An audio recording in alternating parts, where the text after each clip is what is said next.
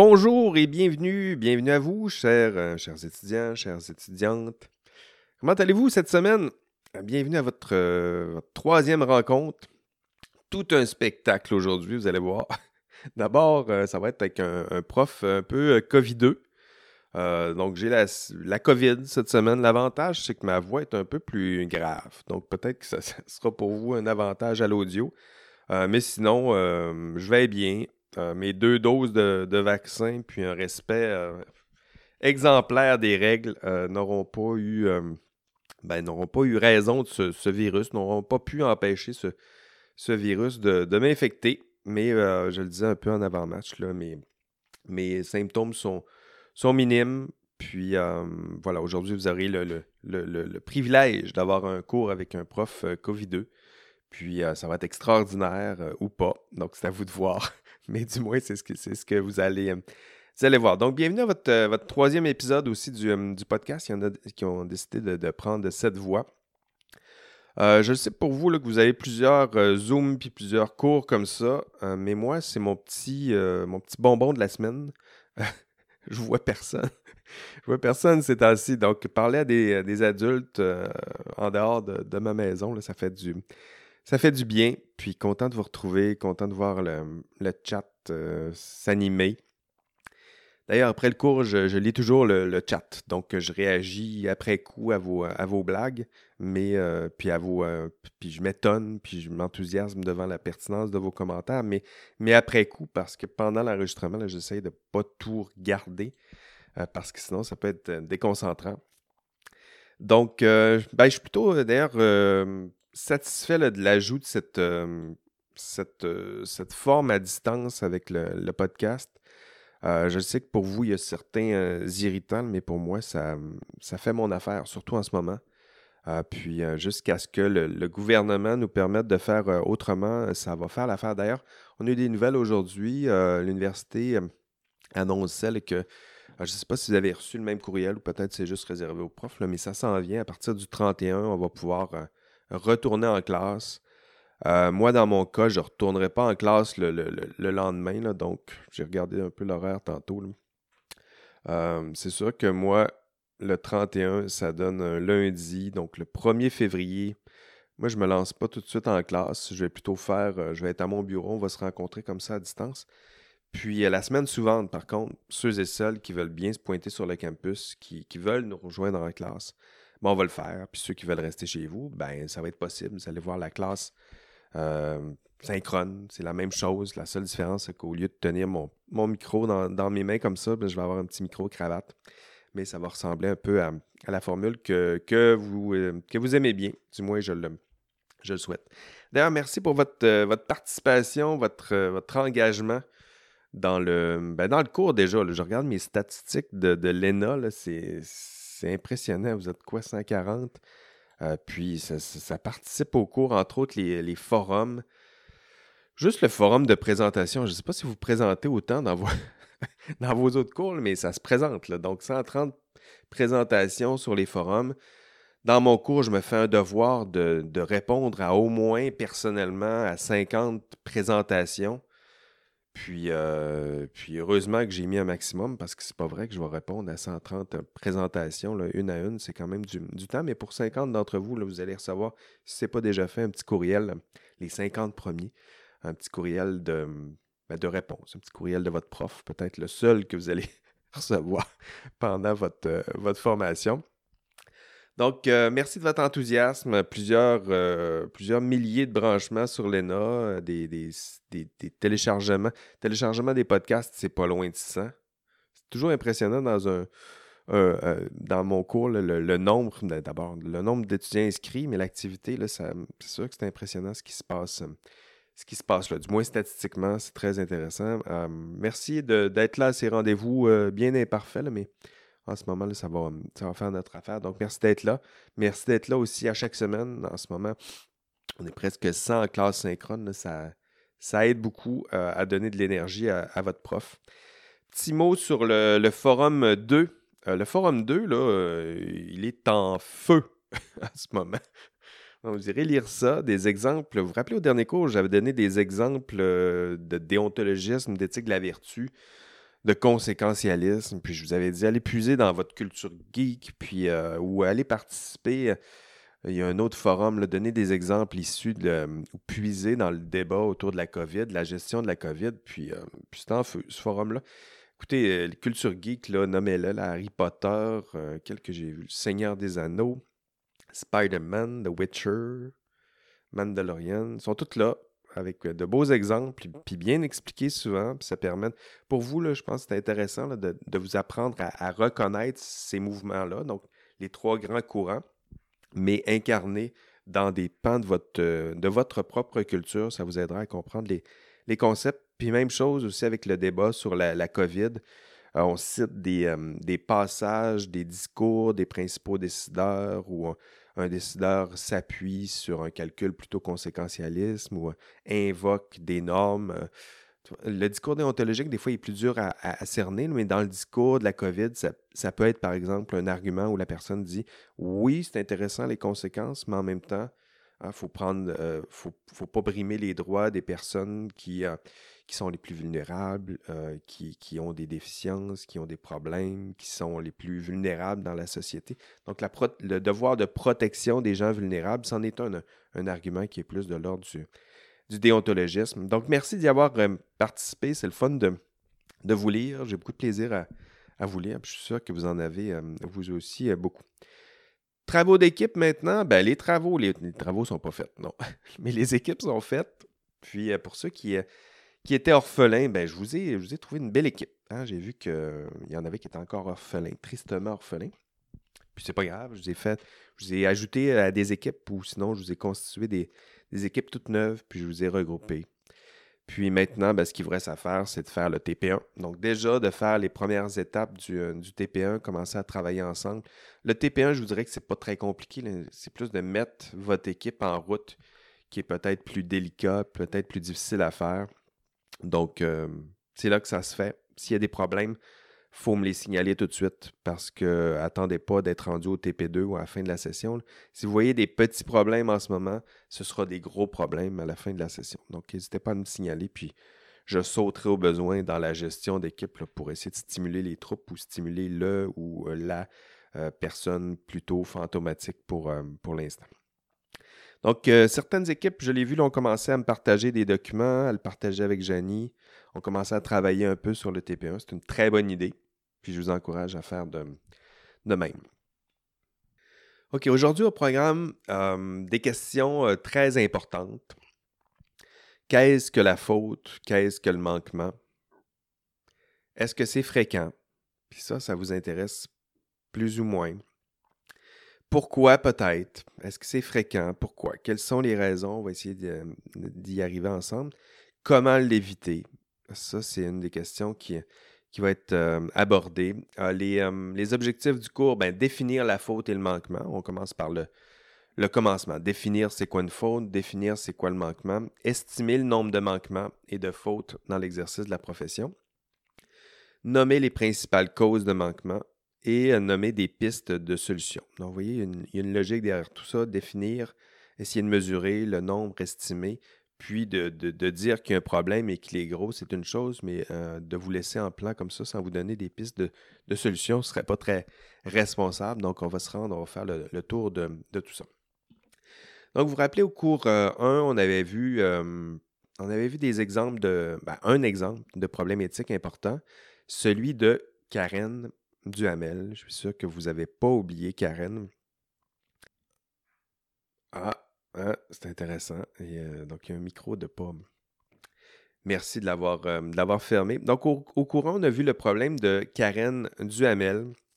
Donc, euh, le constat avec Karen, vous n'avez sûrement pas oublié Karen. Le constat, c'est que les problèmes éthiques existent. Hein. Donc, il existe, c'est un vrai problème. Je vous l'ai montré mais heureusement pour vous, ce genre de problème-là, il est rare. Et heureusement. Et l'angle que j'aimerais euh, aborder avec vous aujourd'hui, c'est de discuter avec vous du fait que les, problèmes éthiques, certains problèmes éthiques, ne sont pas rares. Donc, euh, évidemment, ils seront moins graves ou moins spectaculaires que ceux rencontrés par Karen, mais ils ne sont pas rares, donc ils sont là en nombre, en fréquence. Euh, on va voir ensemble la nature des différentes fautes moins graves qui sont commises. Donc, c'est ça aujourd'hui, que j'aimerais cibler, aborder avec vous. C'est des problèmes qui sont pas assez graves pour être détectés, pour être dénoncés, puis encore moins pour être sanctionnés, mais ce sont des petits problèmes quand même qui, une fois cumulés, hein, c'est ça, c'est des petits problèmes, mais l'accumulation de ces petits problèmes crée un gros problème.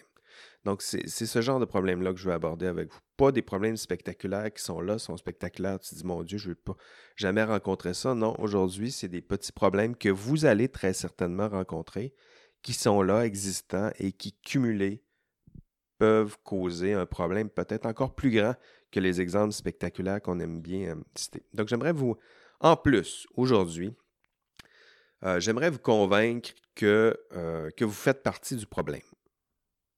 Moi. Vous, ici, j'en vois quelques-uns, Jolène, Benjamin, Rémi. vous, vous aussi, vous faites partie du, problème. Donc, je, le sais, c'est, difficile à accepter. Puis c'est sûrement le passage intellectuel le plus difficile à, faire aujourd'hui. Donc, vous démontrez que vous aussi, vous faites individuellement partie du, problème. Donc, euh, c'est ce que je vais essayer de faire aujourd'hui, vous convaincre. Euh, vous me direz si à la fin je vous ai convaincu ou pas, mais je dirais dans ce cours-ci et à long terme dans ce cours, c'est très certainement un de mes objectifs, vous convaincre que vous faites partie du problème et peut-être aussi de la solution. Donc, ça, c'est un des, objectifs. Donc, la question principale euh, aujourd'hui, c'est êtes-vous à risque? Hein, êtes-vous à risque de commettre un manquement? Donc, collectivement risque? Et dans quelle mesure? Et comment gérer ce risque? Comment réduire ce risque? Et individuellement risque? Dans quelle mesure? Comment gérer ce risque? Et comment réduire ce, risque? Donc, ça, ça fait partie des, objectifs aujourd'hui, mais d'abord, allons-y dans l'ordre. D'abord, définir euh, les, termes. Donc, c'est quoi une faute? C'est quoi un manquement professionnel? Donc, la faute, euh, l'origine de faute, ça vient de fallita, donc du latin faita ou fallere. Euh, ça veut dire tomber.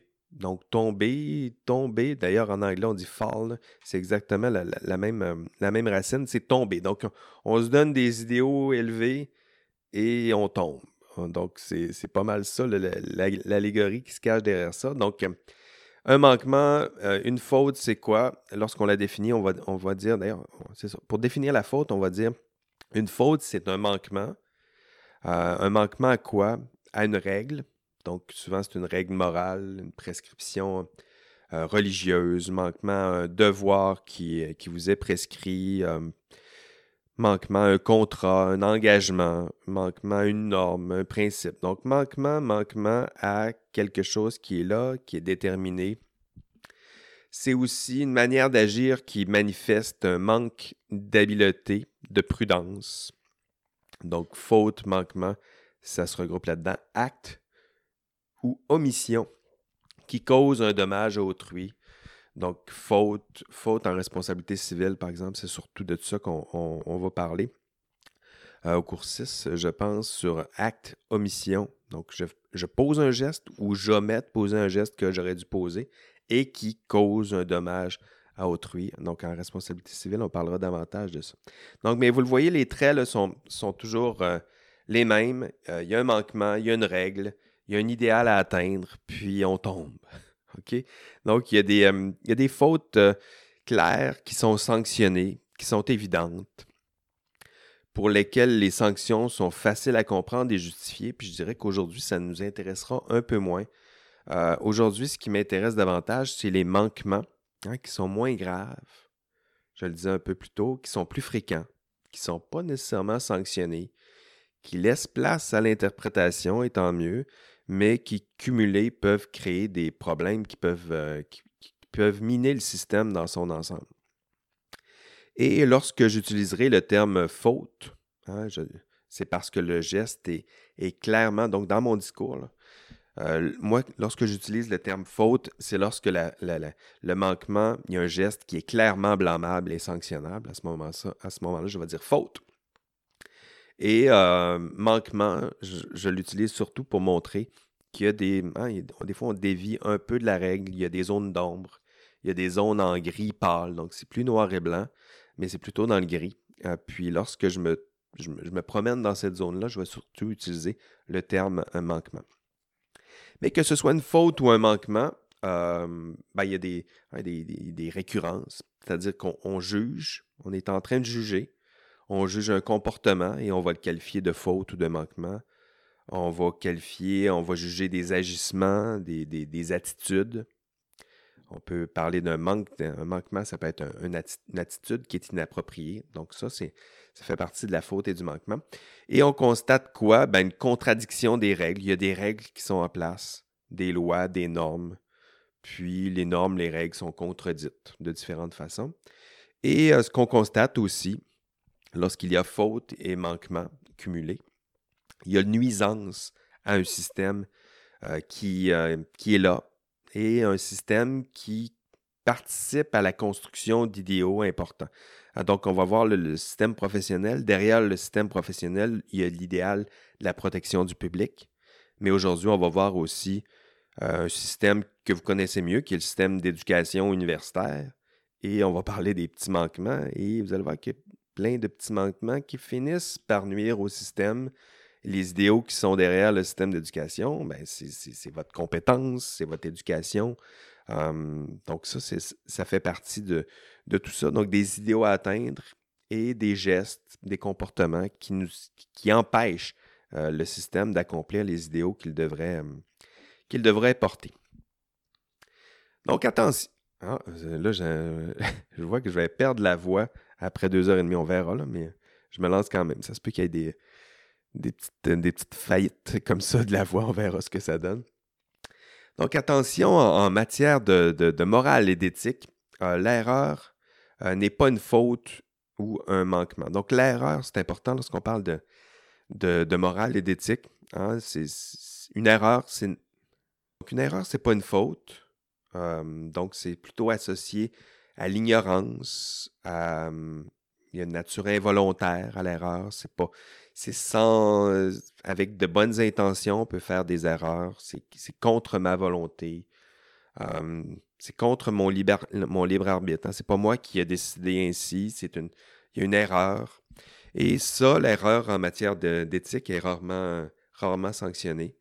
il, y a certaines, il y a certaines nuances à faire. Là. Euh, lorsque lorsqu'il y a erreur en droit civil, on la considère comme une faute à la condition qu'elle soit réparable. Donc, on, y reviendra un peu au, au coursiste, mais la notion d'erreur, elle est nuancée. Moralement, typiquement, on ne sanctionne pas une erreur parce que c'est contre la volonté de la personne.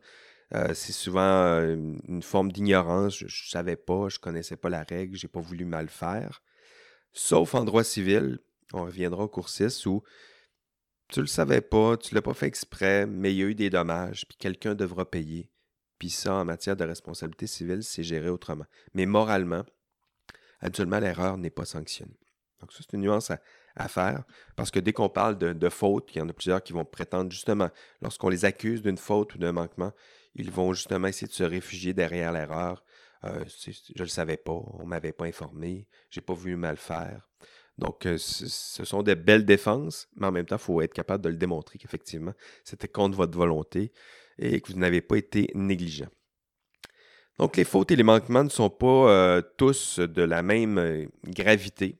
Donc, ça, peut varier en, gravité. Et plus la faute ou le manquement est grave, plus la sanction, évidemment, sera, sera importante. Donc, ça va varier en fonction de bon, comment on fait pour déterminer si la faute ou le manquement est grave? L'intensité et la fréquence du comportement en question? Est-ce que tu l'as fait souvent? Est-ce que tu l'as fait intensément? Si oui, et si c'est blâmable, ben le blâme sera d'autant plus important. L'importance et la force de la règle ou de la loi ou de la norme qui a été, violée. Donc, est-ce que tu as commis un geste, te contredit une petite règle qu'on a inventée dans un, un groupe d'amis, trois amis, puis on s'est donné un code, ou violer le code de la route ou la charte des droits et libertés, euh, donc, ou le code criminel. Donc, vous voyez que l'intensité ou l'importance, la force de la loi ou de la règle qui a été violée est, importante lorsqu'on veut qualifier de la, gravité du, du, geste. Et finalement, euh, la fréquence et l'intensité des conséquences néfastes. Donc ça, ça fait partie de la gravité. Est-ce que ça a généré des conséquences néfastes? Oui ou non? Dans quelle mesure? Dans quelle intensité? Si ça a généré des petites conséquences, ben généralement le blâme sera moins grand que si vous avez causé la disparition d'une espèce entière d'animaux. Je ne sais pas pourquoi c'est cet exemple-là que j'ai en tête, mais lorsque les conséquences sont très graves, habituellement, la sanction ou le blâme sera encore très grand. Donc, c'est fait. Euh, d'abord, euh, définir les, euh, termes. C'était les, petites notions que je voulais voir avec vous. Définir la faute, le manquement, les nuances. essayer de voir qu'est-ce qui fait que c'est grave, pas grave, l'intensité. On a, on a parlé de tout ça. Maintenant, les fautes et les manquements sont-ils fréquents dans l'exercice de votre belle future profession? Ah, on les a mentionnés au début dans le premier sondage. Maintenant, est-ce qu'elles sont fréquentes dans l'exercice de votre future profession? Bon, euh, pour estimer le nombre de, fautes et de manquements, vous devez d'abord euh, réaliser que votre profession euh, va s'exercer dans un milieu de travail. Donc, un milieu de travail, c'est ça. Et ce faisant, parce que c'est un milieu de travail, pas nécessairement parce que c'est une profession, le simple fait de mettre les pieds dans un milieu de travail, ben, il y a plusieurs problèmes, et notamment des problèmes éthiques, qui sont engendrés par ce monde qu'on appelle le monde euh, du travail qui sont bien documentés. Donc, statistiquement, vous irez lire le rapport dans le, module 3. Je vous ai donné le rapport. Euh, il est intitulé National Business Ethic Survey. Donc, je vous l'ai proposé en lecture. vous allez voir que statistiquement, 50 des, des, travailleurs, donc 50% d'entre vous, ben, c'est ça la statistique. 50% des travailleurs, vous allez travailler, donc 50% d'entre vous vont commettre au moins une fois un des gestes qui suit. Vous allez commettre au moins une fois, 50% d'entre vous, mensonge, 25% on ment au travail, ça arrive. On vole, 11 Il faut voir, ça peut varier. Est-ce que vous êtes parti avec la petite caisse ou vous avez volé deux crayons? Euh, ça se peut que ça, varie, mais c'est du vol quand même. Violation des politiques internes en matière de sécurité, santé au travail, par exemple. Mentir à propos de la qualité, des comportements inappropriés, donc 21% Harcèlement, c'est un problème, le harcèlement au travail, 10% Donc, dans mon groupe, on est 100 aujourd'hui, il y en a 10 qui vont commettre des gestes de l'ordre du harcèlement. Discrimination, violence psychologique. Donc, choisissez votre, poison, mais une personne sur deux dans ce cours, il y en a 50 qui m'écoutent en ce moment. Euh, c'est sûrement ceux qui ne m'écoutent pas en ce moment. Donc, cette proportion-là euh, vont, vont, vont, commettre les manquements. Donc, une personne sur deux, au moins un des manquements qui ont été, euh, qui ont été mentionnés. Et vous irez consulter le, rapport euh, pour voir le, détail de tout ça. Il y a plein, c'est nuancé avec toutes sortes de comportements. Euh, je vous ai donné les grandes lignes, mais vous irez voir le, reste. Et les membres d'ordre professionnel maintenant, est-ce qu'ils sont mieux que la majorité des, travailleurs? Est-ce que le fait de faire partie d'un ordre professionnel, euh, ça vous protège des manques potentiels ou des manquements potentiels qu'on a associés aux travailleurs en général? Euh, je vous ai mis en. Ici, vous irez voir le, PowerPoint euh, du cours. Il y a hum, un rapport de l'OIQ. Je vous, présente quelques, quelques résultats. Si vous êtes en classe synchrone, vous voyez les, principaux résultats en ce moment. Euh, sur 62 000 membres, c'est à peu près ça, l'OIQ, ça, varie entre 60 et. L'Ordre des ingénieurs du Québec, ça varie entre 60 000 et 65 000 membres. Cette année, en, fait, en 2021, il y avait eu 182 enquêtes et 300 membres visés. Donc, 300 membres visés par des enquêtes sur environ 62 000 membres et 19 coupables avec des sanctions appropriées. Donc, 62 000 membres, 19 coupables avec des sanctions. Et là, ben, vous vous dites, ben, il n'y en a pas de problème. Hein. C'est juste des, belles pommes, des pommes pourries. Euh, puis, euh, ben, c'est simple. L'allégorie des, pommes pourries, c'est simple. Tu dis, il y a 60 000 pommes, puis il y a 30 pommes qui sont pourries. Ben, on les prend, on les sort, puis le reste des pommes sont saines, puis vont bien. Donc ça, c'est une façon un peu naïve, je dirais, de cerner le, problème. Donc ça, cette image de la pomme pourrie, c'est pas, ma, pas ma, préférée. Je trouve que la réalité est plus complexe. Et je préfère de loin l'image de la pointe de l'iceberg. Donc, pas pour dire que, ben là, il y a quelques pommes pourries, donc l'ensemble des pommes est pourri. Ça, ce serait une, généralisation très abusive. Mais un iceberg au, sens suivant, hein, c'est-à-dire que la partie qui émerge, ce sont les fautes, les fautes détectées, les fautes dénoncées, les fautes qui sont sanctionnés. Hein. Tout à l'heure, je vous en donnais quelques exemples. C'est ces fautes-là qui sont tellement graves, tellement évidentes, que, ces fautes-là vont être révélées, dénoncées, enquêtées, sanctionnées. Donc, spectaculairement visibles et sanctionnables. Mais n'oubliez pas ce qui se passe sous l'eau, pour reprendre l'image de l'iceberg. Euh, sous l'eau, euh, ben, c'est constitué de quoi notre iceberg en ce moment? De plein de petits manquements et de petites fautes qui sont peut-être non détectées, non dénoncées, peut-être parce que les gestes, c'est pas si grave que ça, mais ça cause quand même des problèmes. Peut-être que ça a été ignoré, ça a été vu, ça serait blâmable, mais ça a été ignoré, ça a été toléré pour toutes sortes de bonnes et moins bonnes raisons. Puis à la fin, ben, au lieu de constater qu'il y a 300 sanctions sur 65 000 membres, euh, moi, je vous, conseille de, garder en tête cette image-là du, bateau. Qu'est-ce qui se cache euh, sous l'horizon? Euh, il y a la pointe émergée, mais qu'est-ce qui se cache en dessous? donc, il y a peut-être quelque chose de plus substantiel, c'est ce que j'aimerais aborder avec vous. Et cet iceberg, dans son ensemble, est peut-être plus dangereux que, que vous ne le pensez. Vous, en, vous en parlerez à. Comment il s'appelait? Jack qui Jack et Rose dans le Titanic, vous en parlerez. Ça a mal fini tout ça. Donc, vous irez en parler. Donc, l'iceberg, c'est l'image que j'aimerais que vous, vous gardiez en, tête. Euh, c'est-à-dire que la, la, partie la plus importante, qui est sous le, niveau de la mer, ben, ce serait constitué de ces multiples comportements pas suffisamment graves pour être détectés, pour être dénoncés, même pas pour être sanctionnés, mais qui ont quand même des répercussions importantes sur le système.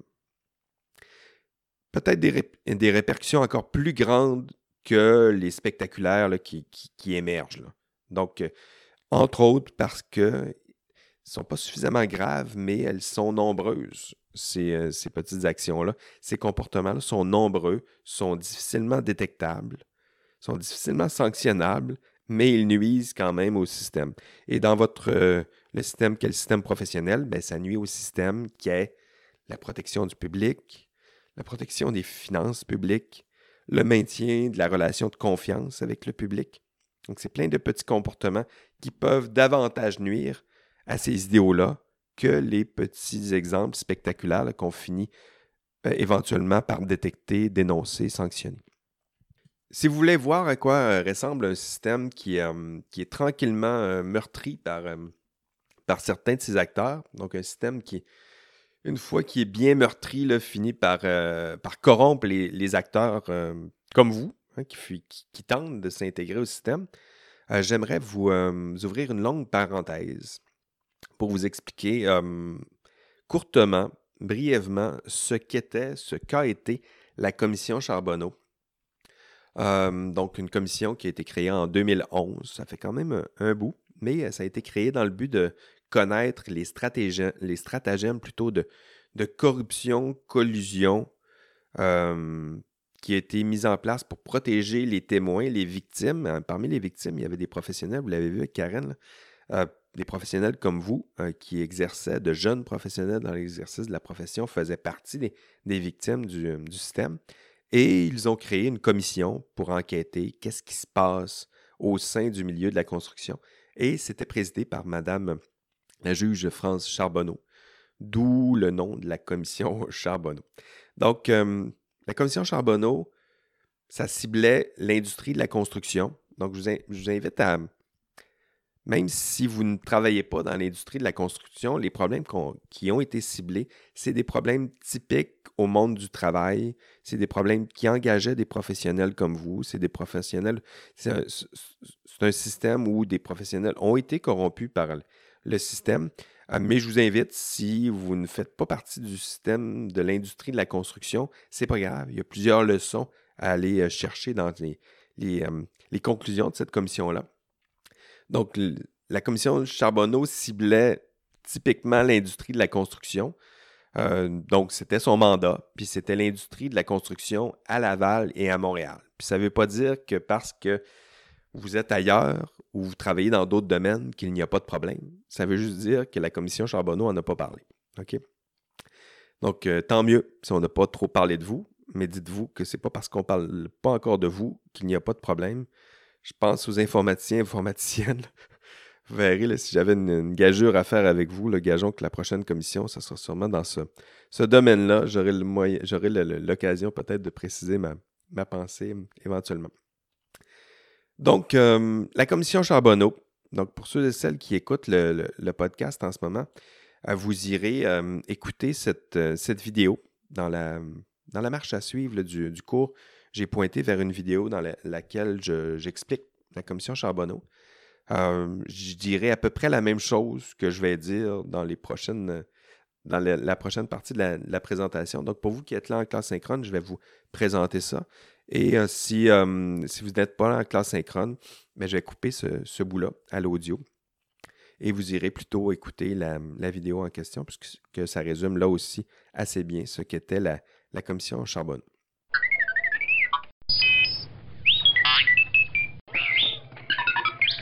Bonjour à vous, l'indice cette semaine. Euh, l'indice cette semaine est la maladie qui m'afflige en ce moment. L'indice est COVID-19. COVID-19. Connaissez-vous? Allez, bye bye.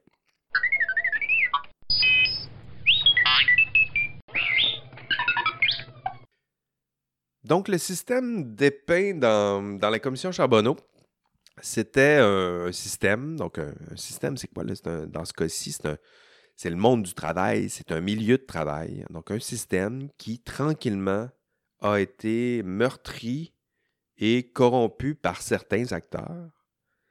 Mais à force d'être meurtri et corrompu, le système euh, a fini par corrompre les nouveaux acteurs comme vous qui ont tenté de s'intégrer au système. Donc, c'est pour ça qu'il fallait agir sur le système. C'est parce que le système en place euh, contrôlait ou, finissait par agir sur les nouveaux acteurs comme vous qui finissaient par tenter de s'intégrer au, système et, en vain.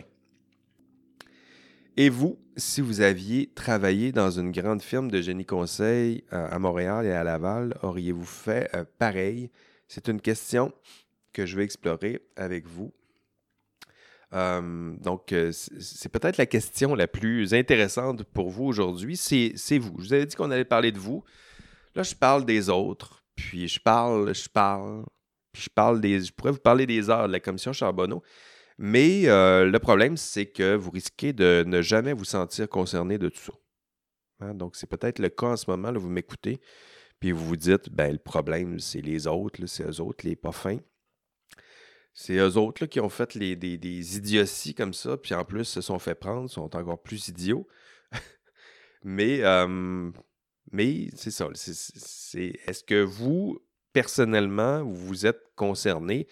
Ben, votre réponse, ce serait de me dire non en ce moment. C'est-à-dire qu'il y, a un système, il y a un système qui est corrompu, il y a des problèmes, j'en ai vu, mais je ne fais pas partie du problème et c'est ça sur quoi j'aimerais travailler maintenant, puisque pour la suite de, de ma démonstration, ce que j'aimerais faire, c'est parler de, de votre propre intégrité morale, donc vos failles, vos limites, hein, des limitations peut-être, euh, des failles et des limitations qui euh, sont déjà peut-être en train de devenir une, une, habitude et des habitudes qui sont en train de créer non seulement euh, ce que vous êtes, mais ce que vous serez éventuellement. Puis pour démontrer tout cela, j'aimerais vous, euh, démontrer euh, attention, ça s'en vient, que vous avez déjà triché. Ben oui. Et que vous allez tricher encore. Et c'est ça le problème. Et vous allez tricher encore et pour les mêmes raisons. Donc ça, ça fait partie des démonstrations que j'aimerais, la démonstration que j'aimerais faire avec vous. C'est un peu triste. Hein? Vous avez déjà triché. Vous allez le refaire pour les mêmes raisons. C'est un peu triste. Hein? C'est votre mère qui, euh, qui, est sûrement déçue d'entendre ça, mais bon, c'est quand même ce que, ce que je veux vous, euh, vous présenter euh, aujourd'hui. Allez-vous commettre des manquements? Allez-vous commettre des fautes? Bon, vous avez déjà triché et vous le ferez encore pour les mêmes raisons. On va commencer par un, sondage. Je l'ai ici, le sondage. Attendez. Il est ici. Donc, euh, commençons par vous. Donc, vous allez choisir un nombre de 1 à 100 et ce nombre va décrire votre force morale, votre intégrité, votre capacité à résister à une tentation. Donc, l'individu moyen, il se donne 50. Puis si vous donnez 100, euh, ben, vous écrivez J, donc ce qui serait quelqu'un d'assez parfait. Donc 50, euh, c'est l'homme moyen. Puis si vous vous donnez 100, genre G, H, I, J, ben, vous êtes totalement intègre ou presque totalement intègre. Et 0, genre A, B, C, ben, vous êtes, euh, vous êtes corruptible, peut-être même corrompu. Puis vous avez une affection euh, marquée pour le crime et les entourloupes à zéro. Puis vous, confondez, vous confondez votre vie puis Grande Theft Photo. Donc, euh, il devrait pas en avoir beaucoup, ou des comiques peut-être, mais, mais c'est ça. Donc, 0 à, à, 0 à 100. 100, c'est pas loin de parfait. 50, c'est un individu normal. Puis, 0, c'est problématique. 100, c'est parfait. Donc, vous avez compris. Donc, euh, en ce moment, vous devriez être capable d'être en train de voter. Et vous avez voté de cette façon-là. Hein, ce qui est intéressant, ça, se fait encore. Là. 80, 90, 70, 80, 60, 70. Ça, c'est la grosse partie qui est là. La grosse moitié, là, vous voyez, vous donnez entre 60, 60, au-dessus de 60, très certainement c'est cette grosse pointe de tarte-là. Il y a un 25% qui est entre 50 et 60. Donc, au-dessus de 50, au-dessus de l'homme moyen, c'est toute cette grosse pointe de tarte-là. Vous la voyez? Puis ça, on s'entend que, que c'est pas, pas possible. c'est pas possible de savoir euh, c'est quoi votre intégrité morale. Donc, ce qui est intéressant dans ce genre de sondage-là, c'est que les, euh, résultats sont à peu près toujours euh, les mêmes, c'est que vous avez tendance à vous donner une très belle note ou donner une note qui est très légèrement supérieure à la moyenne. Donc, c'est plus ça qui est intéressant comme résultat, c'est que vous vous pensez, autrement dit, supérieur à l'homme moyen. Je vous ai dit, c'est 50. Si vous pensez que vous êtes euh, un homme moyen, c'est 50. Mais vous pensez individuellement supérieur à l'homme moyen lorsqu'il s'agit d'intégrité. Vos collègues maintenant. Et ce que vous allez voir dans les résultats, c'est que ça varie un peu. C'est que vous avez tendance à les croire légèrement au-dessus de la norme, mais un peu en dessous de vous. Donc, vous vous surestimez par rapport à à peu près tout le monde. Vous surestimez votre groupe par rapport à l'homme normal. Puis vous pensez que votre groupe est quand même un peu moins intègre que vous. Donc, absolument, c'est cet ordre-là qu'on constate. Vous êtes dans la classe supérieure. Votre groupe est d'une classe légèrement supérieure. Supérieure à quoi? Ben, à l'homme moyen. donc, cette surestimation, cette, cette façon de se percevoir un peu plus intègre que la norme et de percevoir son groupe un peu plus intègre, lui aussi, que la norme, ça fait partie d'un système qu'on va bientôt euh, que je souhaite vous euh, aborder euh, avec vous. D'ailleurs, j'ai posé ce genre de, de questions-là aussi sur le, les notes du, cours. Vous irez voir les, réponses. Il y en a certains qui ne sont pas là en classe aujourd'hui qui vont y répondre de cette manière-là et vous allez constater à peu près les, les mêmes résultats, c'est-à-dire que vous, vous croyez légèrement ou carrément supérieur à vos semblables. euh, vous, euh, vous surestimez votre groupe. Donc, vous pensez que votre groupe est légèrement supérieur à la moyenne. Donc, et de la même façon, il faut, faut, se projeter aussi dans le monde du travail. C'est-à-dire que au boulot, vous risquez de surestimer aussi votre groupe d'appartenance en matière d'intégrité par rapport à la moyenne. Donc, vous vous sentez toujours carrément au-dessus de la norme, vous sentez votre euh, groupe légèrement au-dessus de la norme, mais la fin de tout ça, c'est que vous et votre groupe, ben, vous pensez légèrement ou parfois carrément supérieur en matière d'intégrité et de morale à la norme. Le résultat de tout ça, c'est que nous avons tendance à surestimer notre propre intégrité euh, morale. Et si on ajoute avec ça en plus votre jeunesse et, vos euh, incompétences, en tout respect, ben ça, ça aide en rien. Euh, vous, connaissez sûrement l'effet Dunning-Kruger. C'est un des, des biais psychologiques. D'ailleurs, je vous ai mis dans les, le contenu d'enrichissement du cours la somme, à peu près tous les biais psychosociologiques que vous pouvez euh, documenter. Donc, vous irez voir ces, ces hyperliens-là. C'est très intéressant à voir. Celui-là dont je veux vous parler, c'est d'abord l'effet Dunning-Kruger. L'effet Dunning-Kruger, c'est que les personnes les moins compétentes, comme vous en ce moment, désolé de vous le dire comme ça, vous avez tendance à surestimer vos compétences. Et les personnes les plus compétentes, comme le vieil ingénieur qui travaille depuis 30 ans dans votre futur milieu de travail, lui a tendance à se sentir incompétent. Donc, c'est ça l'effet Dunning-Kruger. On a tendance à se surestimer. Et en plus, plus on est incompétent, plus on a tendance à surestimer nos propres compétences. Et ça marche aussi en matière d'éthique. Hein. Donc, au début du cours, ce qui est drôle, c'est pour ça que je l'aborde avec vous aujourd'hui, c'est qu'au début du cours, vous surestimez vos compétences éthiques. Hein? C'est important de, s'en rendre compte. Puisqu'à la fin du cours, c'est ça qui est étrange dans un cours d'éthique, à la fin du cours, si je réussis cette partie de votre formation, vous allez sous-estimer vos compétences. Hein? Vous allez avoir l'impression que vous êtes encore très... Là, en ce moment, vous vous sentez outillé. à la limite, il y, a, des étudiants, certains d'entre vous, qui pensent qu'ils n'ont pas besoin d'un cours d'éthique. Mais à la fin du cours, le but, c'est que vous vous sentiez, vous ressentiez ce, manque-là. Là à la fin, si je fais bien mon boulot, vous allez vous sentir encore bien mal outillé pour affronter les problèmes éthiques que vous allez rencontrer dans, la profession. Puis ce sentiment euh, d'incompétence euh, relative, ce sera euh, un bon signe. En tout cas, pour moi, je le vois comme un bon signe. vous allez oublier tout ça d'ici la, conclusion du, cours, mais croyez-moi, ce, ce, sentiment d'incompétence-là, c'est souvent une bonne chose. Hein. C'est lorsqu'on se sait ignorant, lorsqu'on se sent incompétent, si on est intelligent, on devrait euh, se, tourner vers la connaissance, aller chercher des connaissances supplémentaires, alors que si on se sent compétent, ben c'est vite euh, régler le problème. J'ai pas besoin de ci, j'ai pas besoin de ça. Je suis déjà donc compétent. J'ai pas d'expérience, mais je suis déjà compétent. Donc euh, voilà. vous êtes si vous êtes déjà, vous ressentez déjà ce manque-là, c'est bien. Ça veut dire que vous êtes prêt à apprendre et progresser, à améliorer individuellement et collectivement. si vous ne le ressentez pas encore, le but, c'est d'ici la fin du cours, euh, dans son ensemble, que vous vous rendiez euh, là. En tout cas, ça fait partie de mes, objectifs.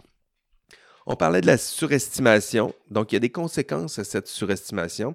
Euh, quels sont, quels sont les, les risques selon, selon vous de cette surestimation collective? C'est quoi le risque d'une surestimation? En matière d'éthique ou en matière technique même? Je sais pas, la, principale conséquence à cette surestimation, si on prend je sais pas, un problème technique, la surestimation, c'est un problème parce que, parce que si on prend une pièce, par exemple, si on surestime la résistance d'une pièce, ben, on va lui imposer peut-être une charge qu'elle n'est pas capable de, de, tolérer. Je ne sais pas si ça, se formule comme ça, mais je vais y aller comme ça. Euh, ah, vous voyez un peu, là. Donc, si vous surestimez vos propres capacités, vous allez peut-être vous mettre euh, dans une situation de, stress. Là, je prends l'expression stress pour une, pièce, où les pressions sont peut-être trop importantes pour vous. Vous pensez que vous êtes capable de résister, vous êtes capable de rester intègre, mais ce faisant, vous prenez peut-être des risques euh, inutiles. Hein. donc, c'est plus à ça que je renvoie lorsque je parle de, de surestimation. Et cette, euh, cette forme de surestimation, on l'a vu, elle a, des, elle a des effets sur vous personnellement, mais collectivement aussi. On surestime aussi la propre intégrité de notre groupe d'appartenance. les professionnels dans leur ensemble, on pense qu'ils ont peut-être une intégrité supérieure. Il ben, faut voir. Peut-être qu'ils font juste surestimer leur propre intégrité. Même chose pour votre milieu de travail. On finit par penser qu'au boulot, ben, tout le monde est assez intègre, on a à peu près les mêmes règles. Et si on finit par se surestimer, on peut avoir des euh, prises de risques euh, inutiles. Hein, c'est euh, une surestimation, c'est pas c'est pas seulement le propre de, l'éthique, les euh, partout, cette surestimation. Donc, ça, devient. Ça, ça, se traduit souvent par une prise de risque. D'autres exemples que je pourrais vous donner. C'est la conduite automobile. Texter au volant, fumer des cigarettes. On voit bien qu'il y, a des risques, mais on surestime peut-être notre capacité. Je prends la, conduite au volant avec, ou texter au volant. On sait qu'il y a un risque. Puis on se dit, ben, il y a des risques, mais il y a des risques pour les autres. Puis moi, je suis bon, je, suis, capable de, bien conduire. Puis ce faisant, ben, on prend des risques que pourtant on reconnaît pour, pour les autres. D'ailleurs, je parlais des, biais psychosociologiques. Celui-là, ça s'appelle le biais d'optimisme. Hein, c'est que lorsqu'on juge, on se juge, on se juge moins exposé à des risques que l'on reconnaît aux autres. Les autres, il y a un risque, mais c'est surtout les autres alors qu'on fait partie de la même catégorie que les, autres. Hein. Je suis au volant, je texte, je me dis, mais c'est vrai qu'il y a un risque, mais en même temps, les autres sont plus à risque, alors que qu'est-ce qui me distingue, à quel point je, me différencie des, des, autres. Donc, c'est peut-être ça le, véritable danger, c'est notre, notre peut-être notre entêtement à nier que nous sommes aussi sensibles à un risque. Et la solution, je dirais, c'est de d'abord reconnaître nos propres failles. Et c'est là-dessus que je travaille aujourd'hui, je vous le rappelle. Travailler sur vos propres failles, vous les montrer, puis éventuellement euh, vous demander de les reconnaître. C'est la troisième phase qui est la plus difficile. Vous allez voir des failles, puis vous allez avoir de la difficulté quand même à les reconnaître chez vous, mais c'est l'objectif. Donc, s'il vous plaît, une fois que vous allez reconnaître l'existence d'un risque, ben, ne faites pas l'erreur de vous sentir à l'abri du risque euh, en question. Donc, nous nous euh, surestimons. Euh, pédagogiquement, c'est un constat important pour, pour moi, pour, vous aujourd'hui. Vous êtes à risque. Vous êtes sensible à ces contextes de risque. Vous aussi. Et vous pensez à l'abri des risques. Et on va voir ensemble que vous avez pris de bonnes et moins bonnes habitudes euh, en plus, vous n'êtes pas vraiment euh, compétent en matière euh, d'éthique. Désolé de vous le dire comme ça. Vous connaissez, vous pensez compétent, mais vous ne connaissez pas les règles, vous connaissez encore très mal les, normes de votre milieu de travail, les attentes, vos obligations, les obligations morales associées à votre profession. Vous croyez être compétent, mais c'est ce que je vais, c'est ce que j'essaie de vous convaincre, c'est que vous ne l'êtes pas encore. Et lorsque vous allez avoir fini ce cours, vous allez avoir peut-être ce sentiment-là d'incompétence qui est un, bon signe, encore une fois. Donc, pédagogiquement, c'est un constat important parce que si vous pensez être compétent et à l'abri des risques que, je, que je vous montre puis que je vais continuer de vous montrer dans notre présentation, euh, ben, si vous, vous, ne faites pas, vous pensez déjà être compétent en la matière, ben, je perds mon temps. C'est-à-dire que je parle depuis une heure à des étudiants qui pensent qu'ils n'ont pas besoin de formation éthique. Alors que si vous dites, non, j'ai des failles, euh, il y a des problèmes, peut-être que je fais partie du problème. À ce moment-là, ben, mon, intention pédagogique euh, ben, sera plus efficace. C'est-à-dire que je vous parle, puis vous êtes prêt à entendre. C'est pas rien, prêt à entendre ce que j'ai à, vous dire. Donc, première faille, donc, euh, vous vous surestimez en matière d'éthique. Pas juste en matière d'éthique, mais on a ciblé sur tout ça. Et vous surestimez vos proches votre groupe, vos semblables, ce qui peut mener à une prise de risque inutile et accroître euh, le nombre de fautes qui peuvent résulter aussi d'une prise de risque excessive. Donc, nous nous surestimons et ça, ça nous arrive à, tous, puis c'est normal, nous sommes humains. Puis je ne vais, pas, vais pas dire euh, autre chose que ça. Ça, fait partie de notre, de notre nature humaine d'avoir ces, ces, failles, ça fait partie de notre identité. Euh, mais une fois qu'on a identifié les, les failles, ben, on a la responsabilité d'agir en conséquence et de tenir compte de nos failles individuelles et collectives dans notre prise de décision. Donc, statiquement, il faut peut-être le, rappeler, nous sommes normaux. Hein, on, essaie de surestimer, mais typiquement, on est normaux. Hein, on est normal plutôt. Euh, pas des monstres, pas des idéales d'intégrité. Ici, j'ai qui comme exemple euh, Dalai Lama, Elliot Ness. Euh, donc, ça, c'est Elliot Ness qui, a mis fin à la mafia new-yorkaise. Euh, Dalai Lama, vous le connaissez. Et vous n'êtes pas non plus des monstres de, de, corruption. Darth Vader, euh, Voldemort et pire, Jay du Temple. Ça, c'est ma blague que je fais depuis deux ans au moins. Mais, mais euh, donc, vous, êtes des, vous êtes normaux en matière d'intégrité. Donc, vous souhaitez être honnête et intègre. Mais si on vous plonge dans un système où les pressions et les tentations s'accumulent, ben vous, risquez d'être bien déçu. Bien déçu de vous, peut-être. Évidemment, il y a des êtres d'exception, et peut-être que vous pensez comme un être d'exception, et peut-être que vous l'êtes. Mais sachez-le, le, statistiquement, logiquement, les êtres d'exception sont des êtres d'exception. Donc, sont rares. Et nous ne pouvons pas tous être ces personnes d'exception. Donc, désolé, peu importe ce que votre mère peut bien vous en dire. Euh, vous êtes euh, normaux et vous n'êtes peut-être pas aussi exceptionnel en matière d'éthique que vous pouvez le, penser. La preuve que vous êtes déjà faillible, euh, donc ça, c'est pas très beau. Donc, pour ceux qui sont en, classe synchrone, vous le voyez, les chiffres, là, ça, ça fait frémir, ça fait frémir le vice-doyen aux études à chaque fois que j'ai l'occasion. Je lui envoie soit les résultats de ces sondages-là, ou je lui je lui partage ce que, ce que je pense. Puis, euh, je lui rappelle que, euh, attention, il y a de la triche euh, dans les programmes en, sciences et génie, il y en a beaucoup. donc, c'est un peu, on regarde les, chiffres, ça évolue, mais je dirais que là, aujourd'hui, on a des chiffres impressionnants, mais ça tourne à peu près autour de 50% Au moins une fois dans un travail ou un examen, les étudiants ont, déjà triché. Donc, vous croyez intègre individuellement et collectivement, mais le constat empirique, vous le voyez, est un peu plus euh, navrant. un étudiant sur deux a déjà triché. Donc, la moitié. La moitié a déjà triché au moins une fois dans un travail ou un examen universitaire. Évidemment, c'est sûrement la moitié qui n'écoute pas en ce moment. Donc, la moitié ont déjà triché. Et, euh, et pourtant, ben, vous vous dites, mais c'est pas moi le problème. Un étudiant sur deux a déjà euh, triché c'est problématique et j'aimerais vous démontrer que cette moitié-là risque de tricher dans l'exercice de sa profession. Je pense que c'est là qu'il faut, c'est là où il faut aller.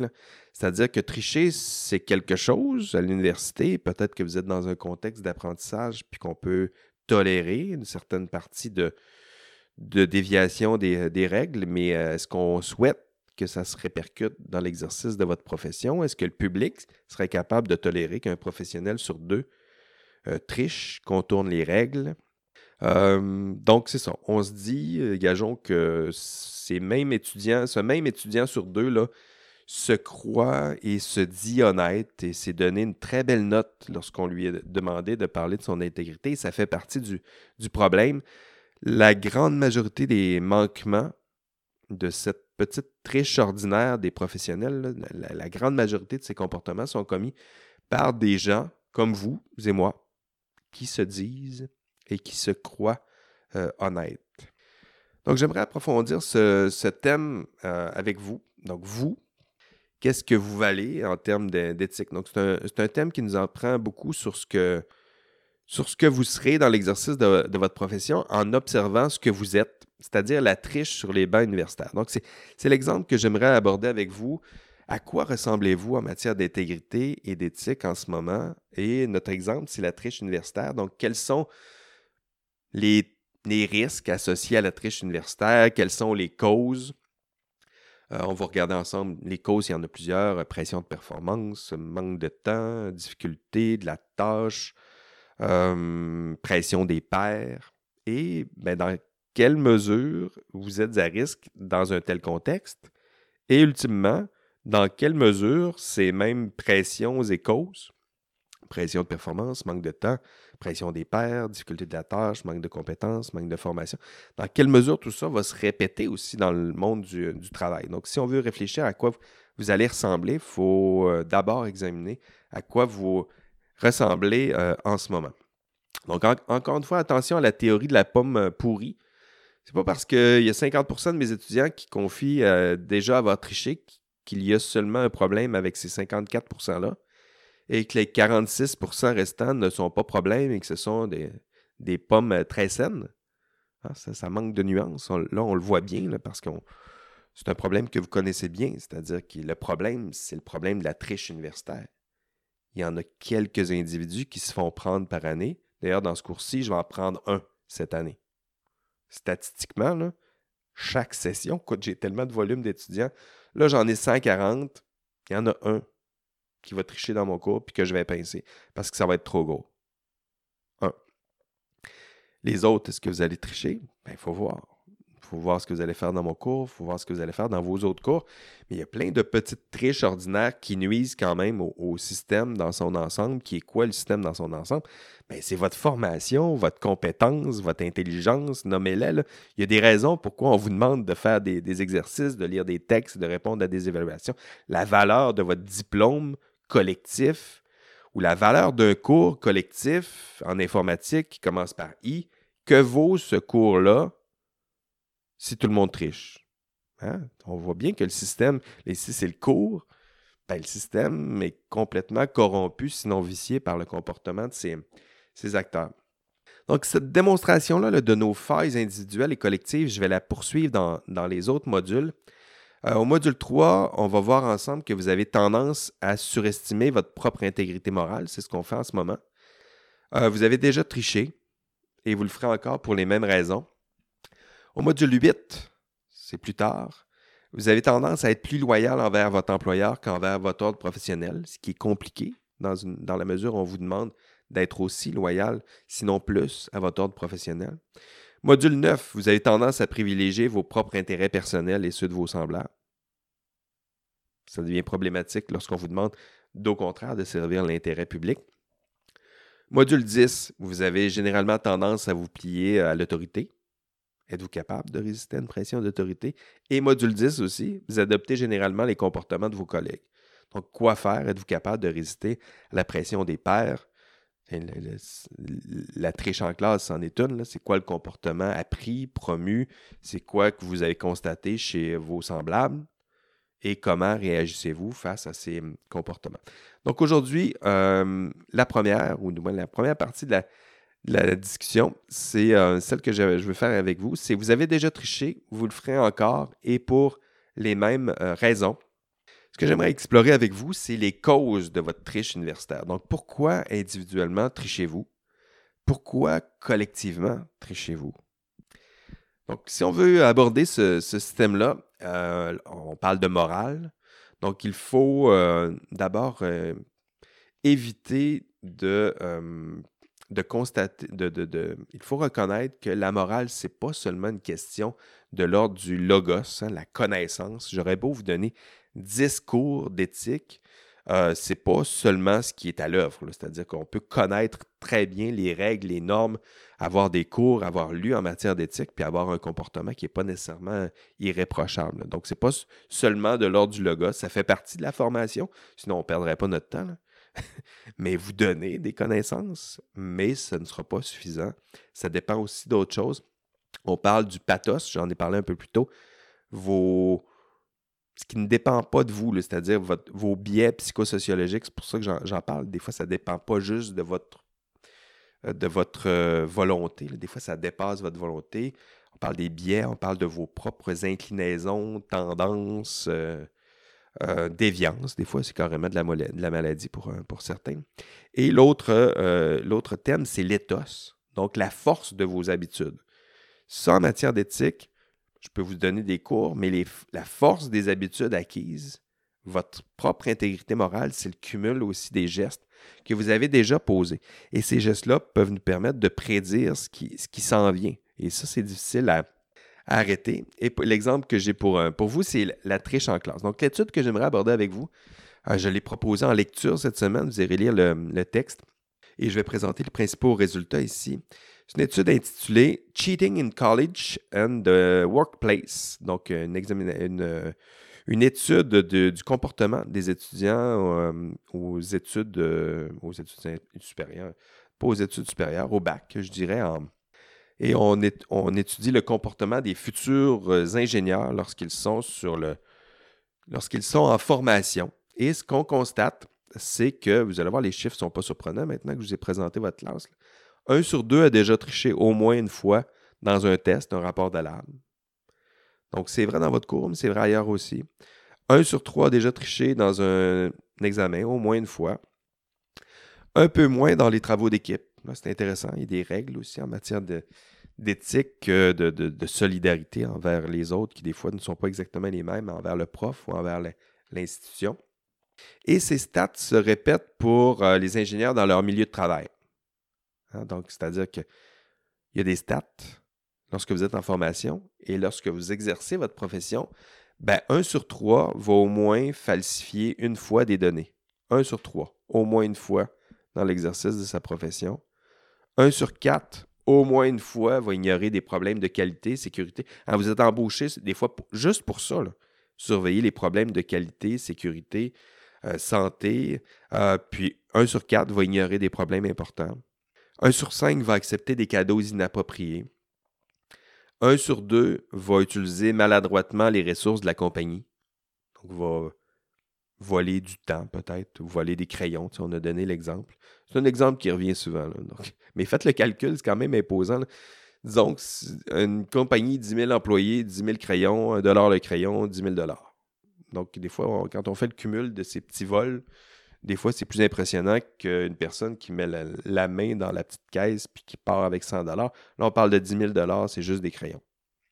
Donc, ça, c'est intéressant aussi à, Une autre étude euh, passionnante, donc vous irez voir le, PowerPoint, c'est Harding sur la, la, relation ou la continuité entre les manquements aux études et ultimement les manquements au travail. Donc, ce qu'on y voit, c'est que les personnes qui ont peu triché au secondaire, disons, vont tricher un peu plus au, au college, donc au cégep, disons pour nous, et vont tricher encore plus à l'université. Si vous avez triché déjà en bas âge, ben, le nombre de triches va s'accroître en, proportion. Donc, euh, si vous n'avez jamais triché en bas âge, mais ben, ça va venir. Puis si vous avez déjà triché, ça va s'accroître en plus. Donc, plus on se rapproche du milieu du, euh, travail, et plus on va voir les causes, mais il y a des causes à ça. Et plus, si vous vous dites, ben là, je serai juste à l'université, c'est pas important, c'est un cours.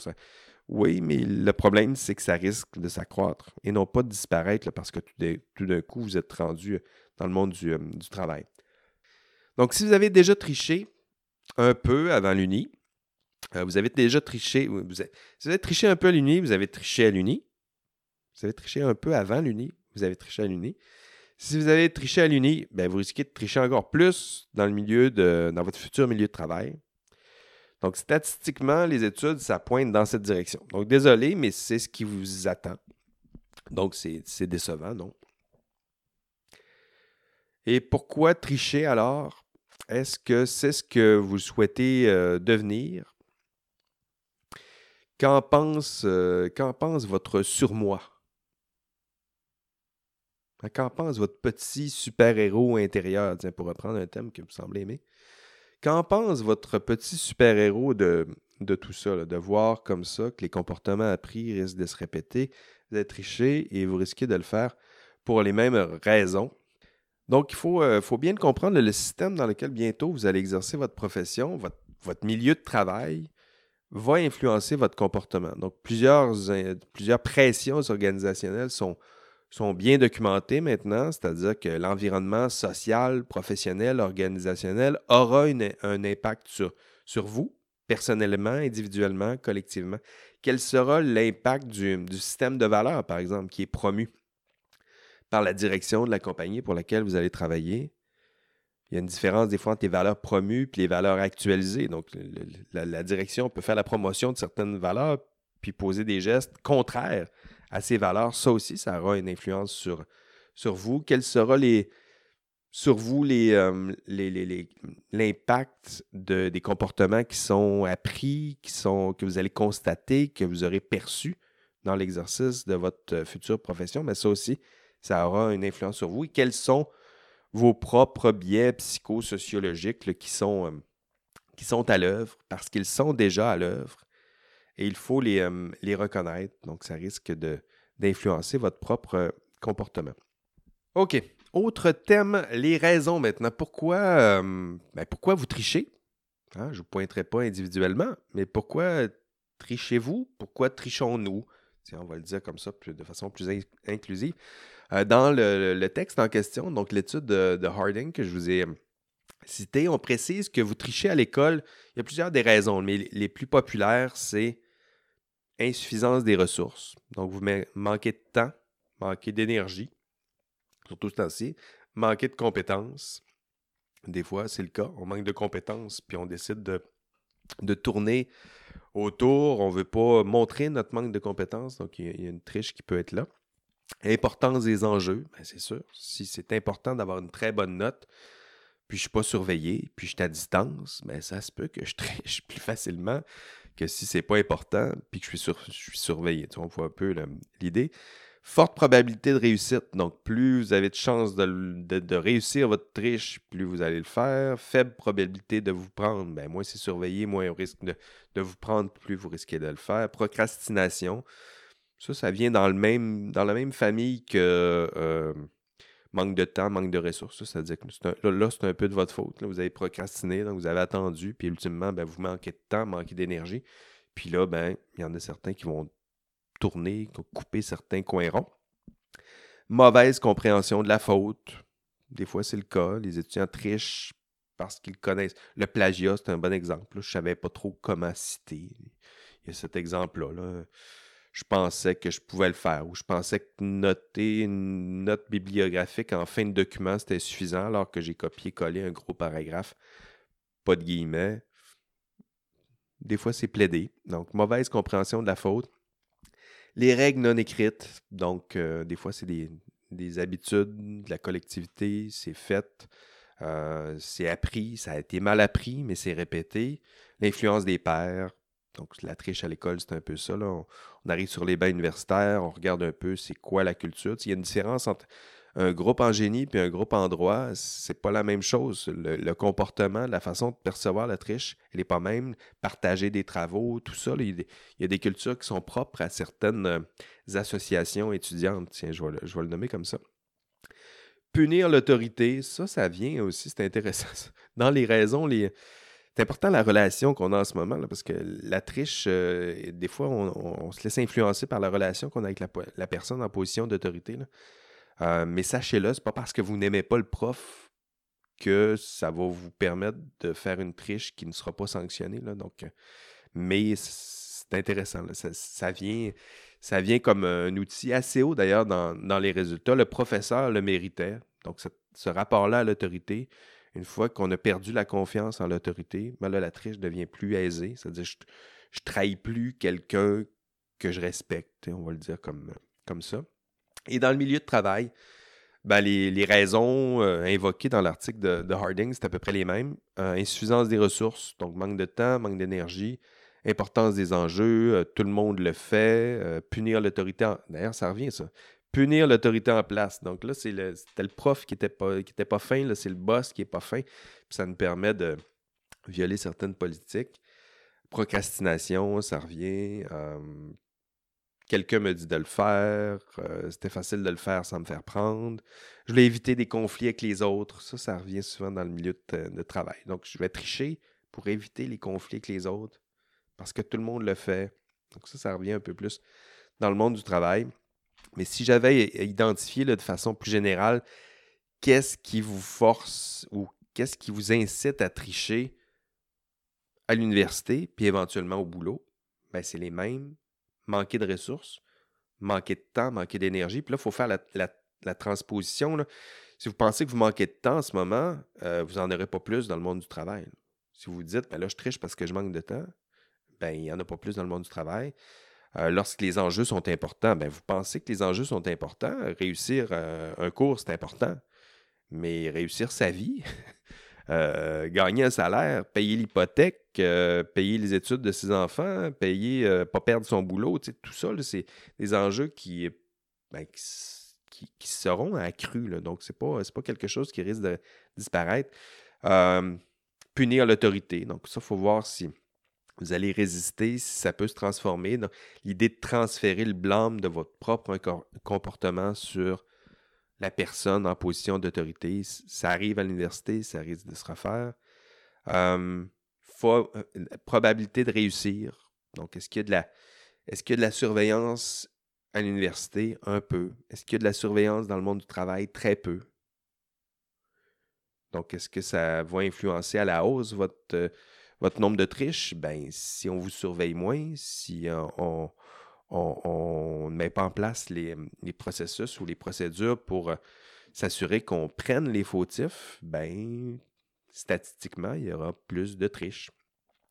Vous comprenez mal les, euh, la faute, les règles, ben justement, est-ce qu'on les étudie, les règles, les normes, les, ou est-ce qu'on se les réserve pour un cours d'éthique euh, une fois dans, votre vie ou est-ce qu'on continue de s'y intéresser? Quelles sont les règles, les normes? Qu'est-ce que je peux faire?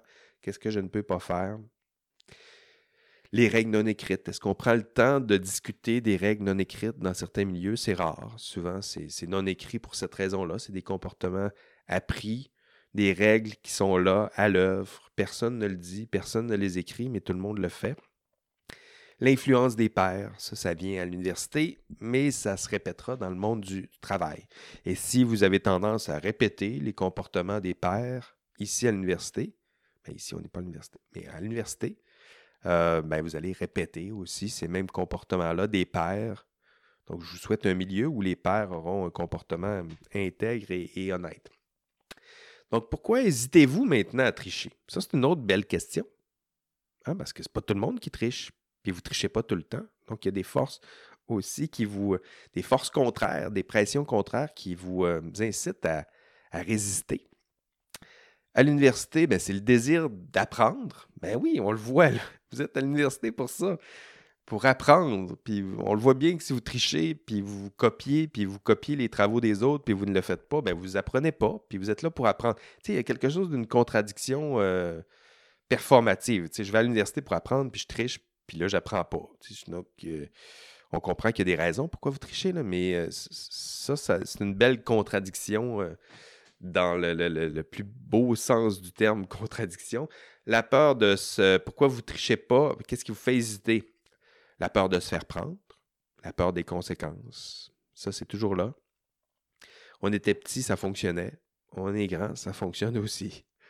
La peur du jugement des autres Qu'est-ce qui va se passer s'ils le savent? Si on sait que moi j'ai triché, puis eux n'ont pas triché, comment vont-ils me percevoir? Comment vont-ils me juger? Donc ça, ça fonctionne encore. Le sentiment de culpabilité, hmm, ça c'est puissant aussi. C'est là. Si vous trichez, si on triche, si je triche, il y a un sentiment de culpabilité qui, euh, qui s'accompagne. La peur des remords. Ben oui, il y a des remords, ça existe encore on triche, on a des remords. Hein, la, tristesse de tristesse euh, de l'âme devant son propre reflet qui se regarde. Hein, tu vois, je reprends de la forme. Après deux heures, je reprends de la forme. C'est fou. Ça doit être le, le qui, euh, qui rentre. Conviction morale profonde. Hein, donc, des convictions morales profondes. Ça, ça vous fait hésiter. Parce que je sais qui je suis, puis moi, je ne fais pas ça parce que ça ne se fait pas. Ce genre de, de conviction-là, ça existe encore, puis ça fait partie des, des belles forces qui, euh, qui vous font hésiter à tricher à l'université. Au travail, maintenant, ce qui revient le, plus dans l'étude euh, en question, c'est la peur de se faire prendre. Le marché, on est petit à l'université. Au travail, la peur de se faire prendre et des conséquences, la peur des sanctions, la peur que votre, que votre comportement affecte la, la qualité, la sécurité. Des fois, c'est si je me mets à tricher, trafiquer, euh, falsifier des données, ben là, c'est peut-être la santé, la sécurité, euh, la qualité même du, euh, produit. Et au travail aussi, les convictions morales personnelles. Parce que vous savez qui vous êtes, vous savez ce que vous devez faire pour être et pour rester ce que vous êtes. Pour le formuler de cette, cette façon-là. Et à l'Uni, euh, à l'université, comme au boulot, les forces de résistance sont sensiblement les mêmes. Donc, les valeurs morales, la conscience morale, les convictions morales, les obligations morales, le risque de se faire prendre, le caractère moral, euh, vos propres attitudes aussi. Le caractère moral, c'en est une notion qui, qui renvoie à la force de l'habitude. On dit on forge son caractère, c'est ce que ça veut dire. Je prends des décisions difficiles et ce faisant, je me forge un caractère qui me permettra de poser le bon geste au, bon moment. Le risque de sanction, ça revient, les gains envisageables. Donc ça, ça peut, s'il y a pas de, s'il y a des grands gains envisageables, ça peut vous forcer à vous tenter de tricher. Puis si sinon, ben, ça se peut que ça vous aide à résister. L'influence des pères, ça revient. Donc voilà, c'est ce qui vous fait hésiter.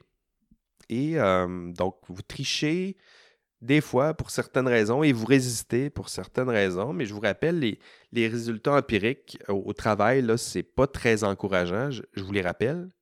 50% d'entre vous vont commettre des petits manquements au travail, mensonges, vol, violation de politiques internes, sécurité, santé. On va avoir des comportements inappropriés, harcèlement, discrimination, violence psychologique, plagiat, nommez-les, 50% Au moins une fois, un étudiant sur deux, au moins une fois, va commettre ce genre de, de manquement-là dans l'exercice de son travail. À moins que vous ne faites activement, personnellement et collectivement quelque chose pour réduire euh, un peu ce pourcentage. C'est peut-être ça l'objectif. C'est peut-être pas d'arriver à zéro, mais de réduire un peu le pourcentage. Donc, c'est ça que j'aimerais aborder avec vous comme dernier thème, les pistes de solution maintenant. Qu'est-ce qu'on fait? On a vu qu'il y a des fautes évidentes qui vont être détectées, sanctionnées. C'est ce qu'on a appelé la pointe de l'iceberg, c'est lui-là. Et maintenant, attaquons-nous à l'iceberg en tant que tel. Hein. Comment réduire la taille de l'iceberg, qui lui est constitué euh, des nombreux petits comportements qu'on peut associer aux petits vols, aux petits mensonges, mais qui ultimement le nuisent au système. Hein, qu'est-ce qu'on peut faire? Prenons l'exemple de la triche universitaire, mais ce serait la même chose aussi dans l'exercice de votre profession. Hein. Donc, qu'est-ce qu'on peut faire pour réduire le nombre de manquements?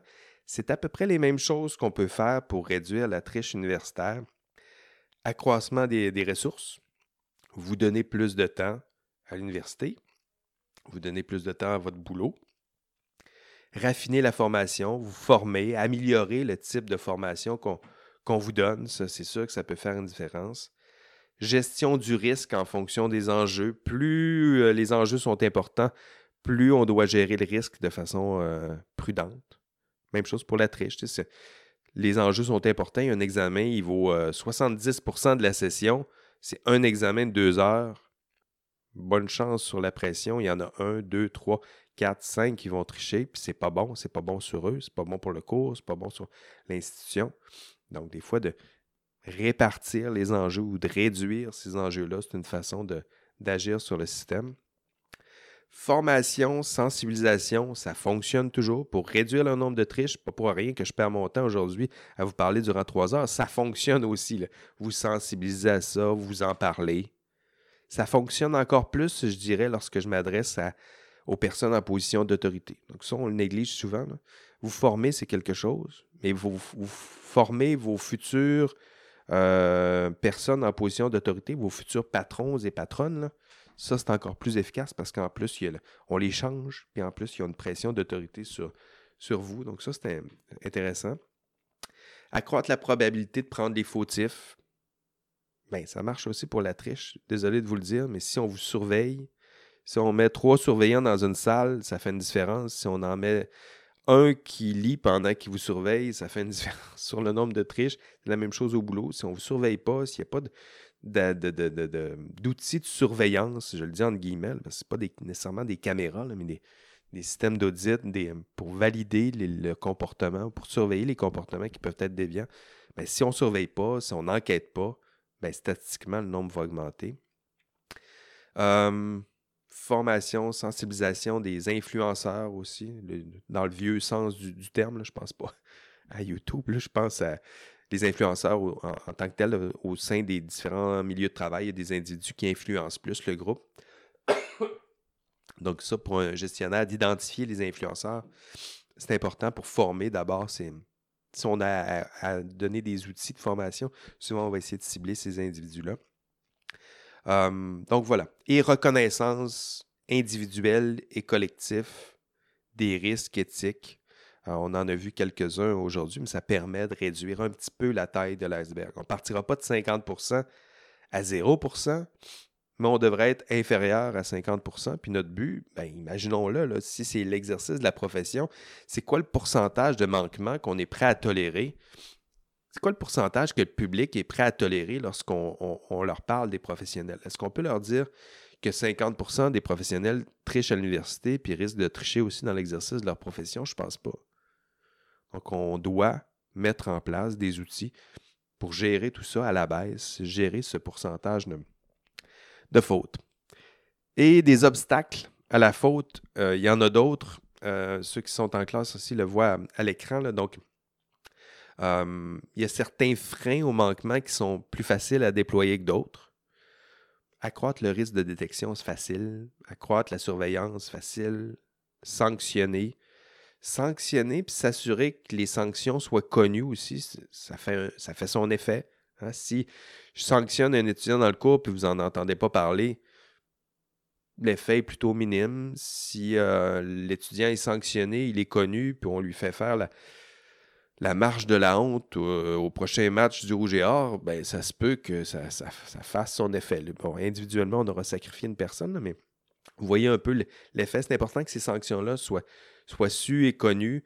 Si vous avez l'impression que votre institution ne sanctionne pas ceux qui trichent, des fois, c'est ce que les étudiants me disent. Moi, j'entends pas parler des sanctions. Ben, moi, je me permets de vous le dire qu'il y en a à chaque session des, sanctions, puis ça brise des, euh, ça brise des, vies, euh, ça brise des étudiants, puis c'est pas beau à voir, puis c'est pas le fun à vivre pour euh, tous ceux qui passent à travers le, processus, y compris ceux qui détectent les fautes et, les manquements qui sont pris dans le processus, des fois comme, comme moi. C'est jamais agréable ce genre de, d'expérience. Et comment agir? Ben, comment agir? C'est agir sur la conscience et les convictions morales des humains.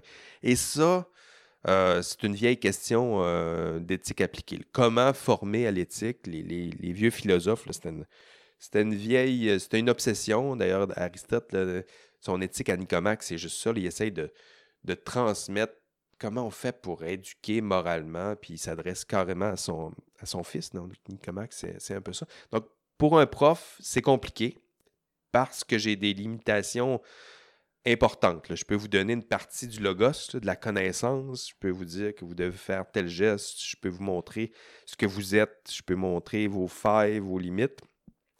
Mais à la fin, euh, un des, freins les plus importants, c'est vos propres convictions morales puis, euh, elles sont souvent déjà très solidement incrustées euh, en vous.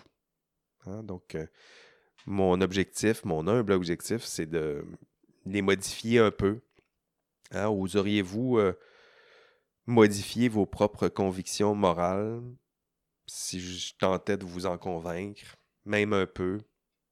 C'est en toute, toute humilité que votre prof euh, tente d'agir sur vos propres convictions morales avec tous les, outils que j'essaie de déployer autour de moi. Le but, c'est de vous changer un peu, de vous convaincre un peu de changer pour réduire, je dirais, à la baisse ce 50%-là. Euh, former votre, euh, votre propre intégrité, votre propre force morale. je le fais avec humilité j'en suis pleinement conscient. Ne sous-estimez, pas donc le poids de votre propre conscience, de votre propre euh, force morale individuelle. Ah, ça nous été rappelé par un de vos, collègues un peu plus tôt. Euh, vos propres convictions morales, des petits gestes que vous posez déjà pendant votre formation et qui transforment un peu ce que, vous êtes et ce que vous euh, serez demain. Donc voilà, ce sera tout pour, pour cette semaine. Je vous rappelle les, objectifs du module. Donc, définir, reconnaître la faute, estimer le nombre de manquements, de fautes. Est-ce qu'il y en a beaucoup? Combien? Quelle gravité dans l'exercice de votre profession? De nommer et d'expliquer les principales causes des manquements dans votre future profession. Et si vous en souvenez pas, je vous ai dit que c'était à peu près les mêmes que les causes que les, euh, les causes de manquement ici à l'université, dans la triche universitaire. Donc, si jamais vous avez de la difficulté à retisser ces liens-là, partez d'abord de la triche universitaire, les causes, et les causes sont à peu près les mêmes dans le milieu de travail, et de nommer des pistes de solutions. On en a vu quelques-unes. Si vous ne vous souvenez pas, c'est d'agir sur les causes. Hein. Donc, si vous ne pouvez pas trouver des solutions si vous n'êtes pas capable de nommer les causes. Donc, une fois que vous nommez les causes, vous allez voir que euh, les pistes de solution, ben, c'est d'agir sur ces causes. Donc, c'est une façon simple de, le formuler. Voilà, c'est tout. Euh, merci, euh, merci à vous d'avoir été là cette semaine. Merci de m'avoir. merci à Jenny de m'avoir accompagné encore dans le, chat. je vois que ça, qu'il y a de l'action sur ce chat. Et si vous avez des questions, ben, je vais y répondre dans, quelques instants. Je vais rester en ligne. Il reste encore du, du temps. Et pour les autres, ben, bonne semaine à vous. Euh, et en podcast. Et on se revoit euh, ici même la semaine prochaine. Et je serai en pleine forme, promis. Allez, bye bye.